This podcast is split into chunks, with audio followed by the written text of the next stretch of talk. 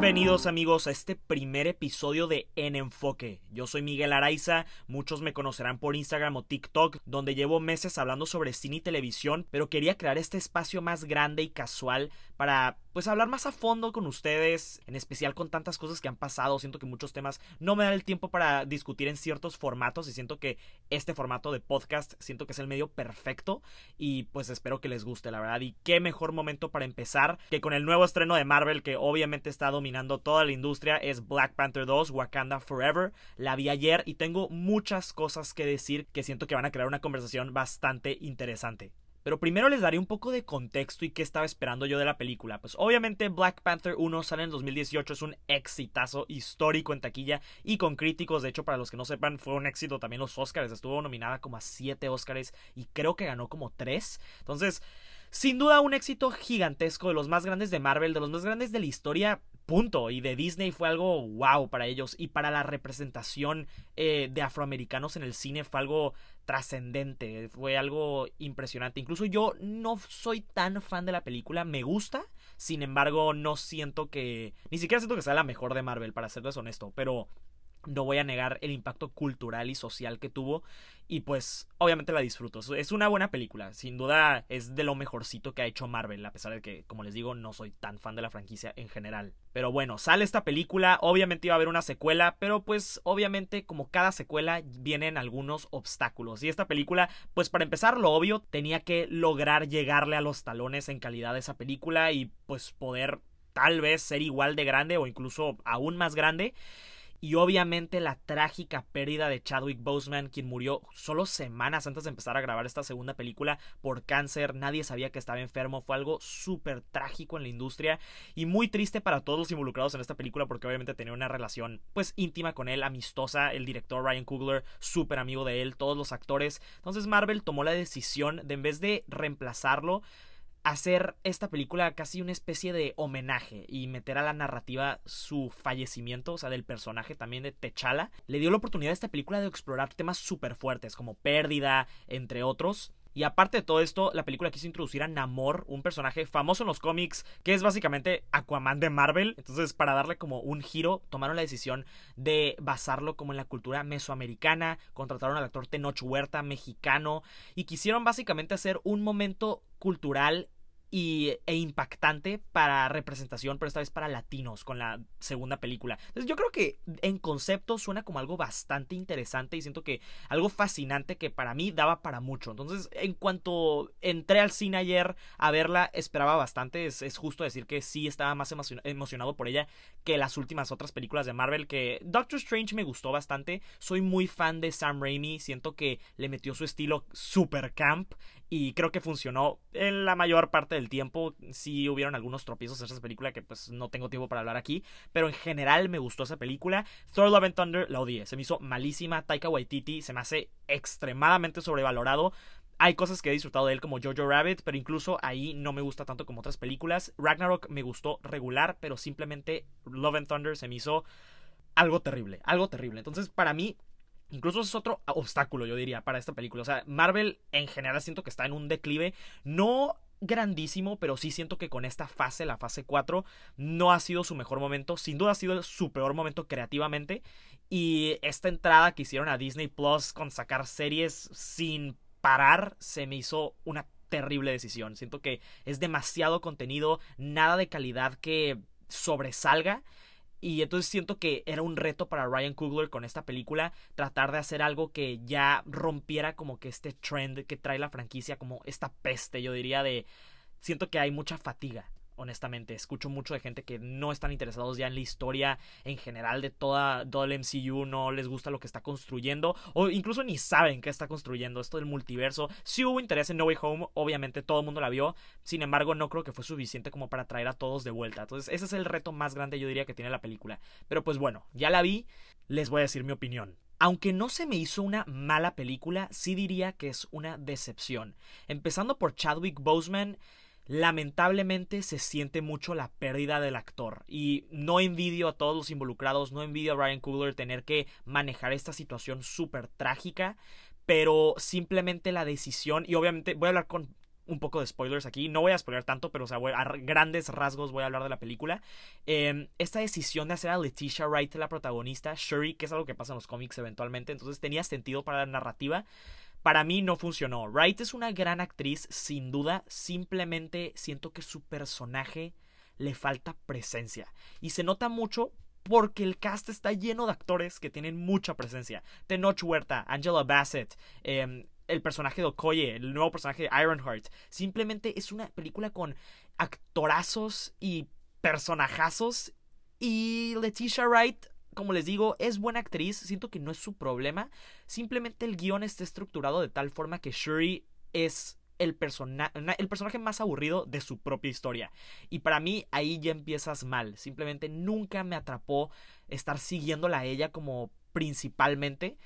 Y al principio me estaba gustando mucho la película porque se sentía más como un cast grande, estamos siguiendo a muchos personajes, le estaba haciendo honor a su título que es Wakanda Forever, sí se notaba que era como una historia de Wakanda en general, pero eventualmente se hace una historia que claramente es de Shuri, es su arco de personaje, es lo principal de la película y no me encantó. Y es, es, muy triste, es muy triste decirlo porque obviamente no tenían control sobre lo de Chadwick Boseman, pero sí pienso que tal vez una mejor opción hubiera sido reemplazarlo con otro actor, no deshacerse de T'Challa por, por completo, porque sí creo que Shuri no da para mucho, no da para mucho como un personaje. Creo que la película sufre sobre eso y siento que ese es el principio de los problemas. Siento que eso desencadena muchos más problemas que tiene la película.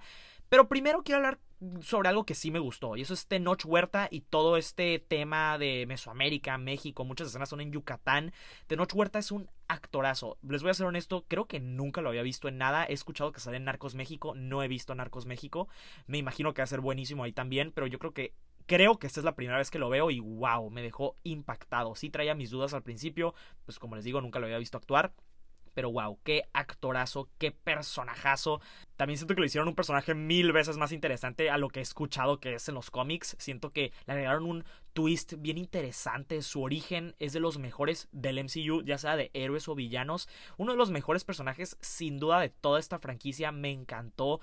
Les digo, su origen yo creo que es de las secuencias más interesantes que hemos visto en todo el año. O sea, en serio, muy padre. Obviamente estoy sesgado siendo mexicano, pero wow, esas secuencias padrísimas. Incluso las escenas que tienen en Yucatán. ¿Cuántas veces hemos visto escenas en México en otras películas que van a México y salen actores que claramente no son mexicanos o tienen un acentazo que ni al caso? Aquí hay autenticidad. La autenticidad sobra en esta película y eso es algo que me encantó. Me hizo ponerme muy orgulloso de lo que logró Marvel y Ryan Coogler aquí. Este, en ese aspecto no tengo ninguna crítica. Fue impresionante. Tenoch Huerta, sin duda, lo mejor de la película. Y otra persona que resaltó fue Angela Bassett, que también apareció en la primera película, pero aquí, wow, qué actuación. Es corta su actuación, no aparece tanto en la película, pero cuando está en ella brilla, pero más que todos los demás. Hay mucha conversación sobre posiblemente nominarla a un Oscar, no me sorprendería. No creo que pase porque este tipo de películas, bueno, la primera sí fue un éxito en, en Oscars, pero esta película no siento que esté fuerte lo suficiente como para sobresalir en esos premios y para que la nominen en una actuación, creo que está difícil. Pero algo que tiene a su favor es que esa categoría actriz de reparto este año está súper débil. Entonces creo que una nominación es posible. No es asegurado, pero es posible. También creo que algo bueno es que la película es un buen paso visual para el MCU, aunque no es perfecto y eso no es decir mucho. Thor Love and Thunder yo creo que es de los blockbusters más horrendos que he visto en mi vida. Fatal, fatal en el tema de visuales. Entonces ver esta película, irónicamente, es algo muy refrescante a pesar de que está bastante genérica en cinematografía y todo eso. Pero aquí llegamos otra vez a un problema de la película y es los efectos especiales. Que en realidad hay muchas películas, series que tienen efectos especiales mediocres y no derrumban una película.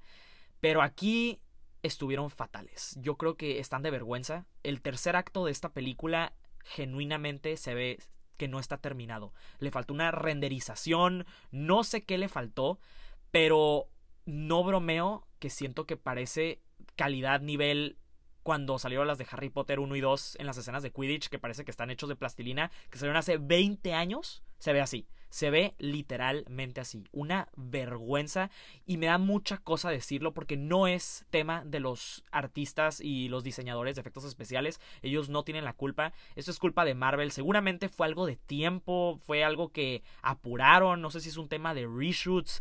No sé qué pasó. Ya han habido artículos revelando la cómo los explotan los trabajadores de efectos especiales y qué lástima que aquí pasó de nuevo, yo creo, quiero asumir porque espero que no haya sido una decisión creativa hacer estos efectos especiales porque wow, qué vergüenza, en serio, se me hizo una cosa estaba viendo esa escena de acción del final con un shock en mi cara que está indescriptible, o sea, no podía creer que estaba viendo una película de 200 millones de dólares o más enfrente de mis ojos. Fue algo impactante para mí, pero no de la buena forma. Muy, muy terrible. Y conectándose al tercer acto, esta película maneja un conflicto entre la gente de Namor y la gente de Wakanda, que es interesante, pero logra una conclusión tan tonta y tan obviamente mal, o sea, como que tiene una resolución el conflicto que obviamente para mí indicaba que se tenía que resolver como que no, nosotros no somos el problema, no hay que pelear entre nosotros, igual y Estados Unidos y los países más primermundistas tienen el problema. Siento que la película se reduce a un a una pelea entre comunidades de color sin que nunca comente sobre eso. O sea, siento que a pesar de que la primera fue una película tan política para ser de Marvel, esta película no se adentra a eso. O sea, como que pareciera que va a meterse en esos temas. En especial los primeros dos tercios que me gustaron, los estaba disfrutando. Me gustó que se sentía como un thriller de espionaje al estilo de The Winter Soldier en algunas escenas. Pero ya que llega a su conclusión, no, no conecta. No conecta porque eh, no, nunca logra decir nada interesante sobre lo que está tratando de decir moralmente entre los personajes. Nada. O sea, simplemente se resuelve de la forma más estúpida de una forma que no puedo creer. O sea, en serio, muy, muy estúpida. No me gustó para nada. O sea, para mí empieza el tercer acto y se va en picada la película. Pero rápido, muy, muy rápido. Me dejó con muy mal sabor de boca en ese aspecto. Aparte también sufre de síndrome de Iron Man 2 que se nota que Marvel está más preocupado para estar preparando lo que viene en la fase 5 en vez de concluir la fase 4 que se supone lo que es esta película. Que bueno, en general esto es otra conversación, pero en general se me hace una estupidez estar como que dividiendo franquicias en fases porque siento que este es el problema, o sea, se siente como que no, no entiendo cuál es la, función, pero aquí se nota muchísimo que están introduciendo personajes que no aportan nada a la trama de esta película pero están hechos para aparecer, para que aparezcan en la fase 5. Pero ¿por qué? O sea, ¿por qué tenemos que tener esto? O sea, le agrega más a la mala calidad, o dejen, dejen ustedes mala calidad, se siente, le agrega como al falta de sentido cinemático de la franquicia. La hace sentir como una serie de televisión, pero ni siquiera de una buena. O sea, ¿por qué tenemos que estar enfocándonos en cosas que vienen? O sea, ¿por qué no enfocarse en hacer algo, una película buena, un producto bueno por sí solo? Esta película claramente tiene intereses mayores a eso y no funcionan. Hay personajes que salen sobrando como Everett Ross. Hasta se siente raro. O sea, ¿por qué tener a Everett Ross pareciera que quieren tener un personaje blanco para que el cast no sea 100% de color y eso se me hace una lástima, la verdad. Y otro errorcito en aspecto técnico es que la edición de esta película hay cortes que también están de vergüenza. No lo podía creer, o sea, como que se nota que esta película hay un ah, debe haber debe existir un corte como de tres horas y le rasuraron bastante porque incluso me recordó, no puedo creer que lo voy a decir, pero me recordó Avengers 2, Age of Ultron, que también tenía cortes bien raros, o sea, como que estaba rasuradísima esa película. Y para mí eso es una horrible comparación. O sea, estamos comparando una película de Joss Whedon con una de Ryan Coogler. O sea, espero que eso no haya sido algo de Ryan Coogler porque me decepcionó aquí. Es un gran director, nos lo ha comprobado con Fruitvale Station, Creed, incluso Black Panther. Pero aquí no sé qué pasó. O sea, no sé si fue una falta de pasión o fue como, no sé, o sea, un desmadre, demasiadas ideas, demasiadas ideas para meter en un solo producto que incluso dirás, bueno, ok, entonces terminó siendo mínimo cortita, no, dura tres horas, o sea, imagínense, ya dura tres horas, si, si hay un corte más grande, o sea, sería como de que cuatro horas, siento que como les digo, demasiadas ideas en un solo producto, demasiadas cosas que quieren hacer, demasiadas cosas que quieren introducir, demasiadas cosas que quieren desarrollar y al final simplemente para mí no funciona. Les digo, es una lástima, incluso me frustra más que otras películas malas de Marvel porque esta tiene potencial, o sea, notas el potencial, notas que hay algo ahí, o sea, puedes oler la calidad por debajo de la superficie de la película, pero simplemente nunca sale o nunca brinda frutos. Y esto es, no sé a quién culpar, les digo, no sé si es culpa de Marvel, no sé si es culpa de Ryan Coogler, o simplemente algo no, no funcionó, o igual y, les digo, igual y fueron reshoots, no sé qué fue, pero para mí nunca funcionó al 100 como la primera. Que les digo, ni siquiera es como una increíble película para mí, pero wow. Comparándola con esta, si no, o sea, no no creo, no creo que no creo que esta película sea el éxito mundial que fue la primera, mínimo de críticas, pues no lo está haciendo a ese nivel. Me sorprende que tenga buenas críticas siquiera, pero bueno. En taquilla va a tener que competir contra el Mundial este mismo mes. También creo que tiene varios retos en países internacionales que no se han recuperado al 100 después de la pandemia. En general no creo que esta película llegue a las alturas de la primera y tampoco creo que tenga tantas nominaciones al Oscar. De hecho, ni siquiera puedo pensar en qué la podrá nominar. O sea, supongo que en vestuario iban a nominarla por mejor canción original por ser Rihanna y porque es un homenaje a la canción a Chadwick Boseman. Pero ni siquiera siento que se lo merezca, honestamente. No creo que gane. Y mejor película se me haría un chiste que la nominaran. No creo que va a pasar, pero cosas más extrañas han pasado, obviamente. Pero pues sí, esa es mi opinión de Black Panther Wakanda Forever. Em, en conclusión, fue una decepción para mí. Quería ver muchas cosas más y tenía ganas de ver algo de muchísima más calidad que simplemente Marvel no nos ofreció esta vez. Y otra señal del declive de Marvel. Yo creo que ya estoy cada vez más cerca de abandonar esta franquicia por completo. Obviamente las voy a seguir viendo porque pues me gusta hablar sobre ellas y sé que a mucha gente le sigue interesando. Pero wow, o sea, no, no creo que este sea el mejor momento de Marvel. Eh, entrando, entrando a la fase 5, que va a empezar con Ant-Man and, the Wasp 3, que también para mí se ve fatal. Y bajo el contexto de que James Gunn acaba de tomar las riendas de DC, creo que igual y este sería el momento para que DC tome fuerza, pero pues eso va a ser otro problema porque otra conversación también, pero Warner Brothers Discovery también tienen un desmadre, no sé si tengan la habilidad para hacerlo, pero pues bueno, será una larga conversación que siga después de esta película, pero si ni Ryan Coogler logró recuperar esta franquicia después de sus altibajos, yo creo que va a ser muy difícil que alguien lo logre después de esto. Pero bueno, ahora quiero hablar brevemente sobre The Crown temporada 5 que acaba de estrenarse el miércoles en Netflix. Muchos sabrán que es de mis series favoritas, una increíble serie, por si no la han visto, wow, impresionante. Y por cierto, si quieren checar mis entrevistas con el cast, acabo de hacer una con Imelda Staunton y Jonathan Price, que son los, la nueva reina y el nuevo rey. Este, chequenla, está en mi Instagram, también en mi Facebook, o también próximamente mi entrevista con Dominic West y Olivia Williams, que son los nuevos Charles y Camila. Pero bueno, sobre la calidad de esta temporada, al principio sí creo que le toma un poco más de tiempo de agarrar fuerza que otras.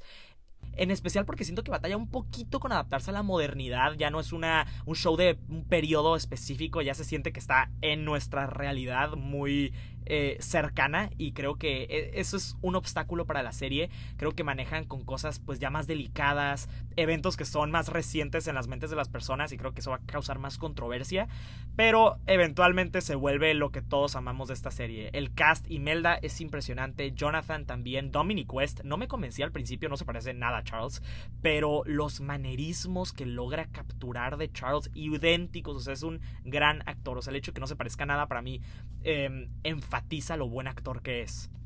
Pero claro, la estrella, como en la vida real, es Elizabeth de Vicky como Diana.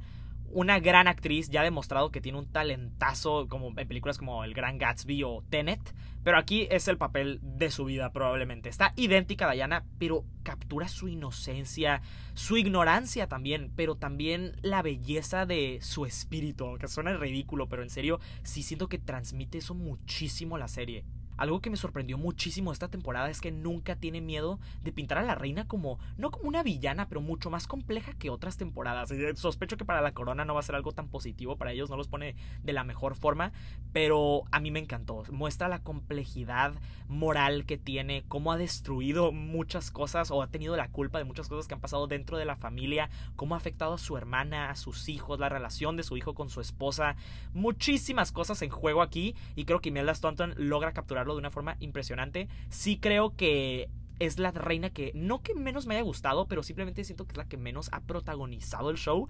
Eh, Olivia Colman fue impresionante, pero Claire Foy claramente era la protagonista de su temporada. Aquí sí siento que es más el enfoque Charles y Camila y Diana por obvias razones, pero de todas formas, es, está llena de actuaciones que te van a dejar con la boca abierta, mínimo a mí me dejaron así. Sí sufre un poquito porque se siente como lo calmado antes de la tormenta. Ya viene el final con la sexta temporada. Entonces sí siento que toma un poco más de tiempo para desarrollar ciertas cosas que igual y brindan frutos la siguiente temporada. Pero a mí me encantó eso. O sea, los guiones de Peter Morgan aquí siguen más fuertes que nunca. Es un gran creador, un gran showrunner. Aquí lo demuestra de nuevo. E incluso me sorprendió que algunos episodios que me encantaron no tienen nada que ver con los jugadores principales de esta familia. Para mí, de los mejores episodios que he visto en todo el año de cualquier serie, es un episodio enfocado en Mohamed Al-Fayed. Se siente casi como una mini película. Nunca me esperé eso, la verdad, de un, una persona que es bastante compleja en la vida real. Que la serie más o menos lo explora, pero sí siento que dejando eso al lado wow, ese capítulo me impactó. Es el tercer episodio de la quinta temporada. Incluso si no ves la serie, yo vería ese episodio simplemente nomás para verlo como si fuera una película, casi casi así lo puedes ver. No tiene casi nada que ver con los demás episodios, lo puedes ver casi como su propia historia. Y wow, en general, otra gran temporada. No sé si vaya a ser el éxito con premios como otras temporadas de esta misma serie, simplemente porque no creo que sea la más fuerte que ha salido, que han tenido. Como les digo, sí se siente como que algo más calmado y está compitiendo contra series, wow, como Better Call Saul, Severance o incluso House of the Dragon, que a mí me encantó. Igual hay otro episodio hablando sobre esta serie también pero sí creo que sigue siendo igual de buena que siempre. Me sorprendió un poco ver que hay como recepción más mixta sobre ella, pero les voy a ser honesto, sí siento que influye un poco que la gente en especial en el Reino Unido, creo que es un tema más controversial y como les dije, el hecho de que ya esté en la modernidad hace que se abra la serie a conversaciones más incómodas, a interpretaciones más pues sí, que, no son tan favorables para la corona. Entonces sí veo a alguien que tenga una opinión muy positiva de ellos, como que medio sacándose de onda. O sea, incluso siento que sacrifico un poco la reina para hacer ver a Charles bien, y eso es algo que no me veía, no me veía venir. Incluso sí siento que de repente sí sacrifico un poco a Diana, o sea, hace ver a Charles demasiado bien. Que eso me causa un poco de problema, pero dentro del contexto del show me gustó. Pero bueno amigos, gracias por escuchar este primer episodio de En Enfoque. Déjenme saber si les gustaría que hablara sobre un tema en específico. Probablemente voy a estar haciendo un episodio por semana. Podría ser más, podría ser menos, dependiendo qué vaya pasando en la industria que esté saliendo. Pero me encantó platicar con ustedes y muchas gracias. Yo soy Miguel Araiza, me pueden seguir en todas mis redes sociales, en especial en Instagram y en TikTok como Miguel Araiza-bajo. Muchas gracias, que tengan buen fin de semana.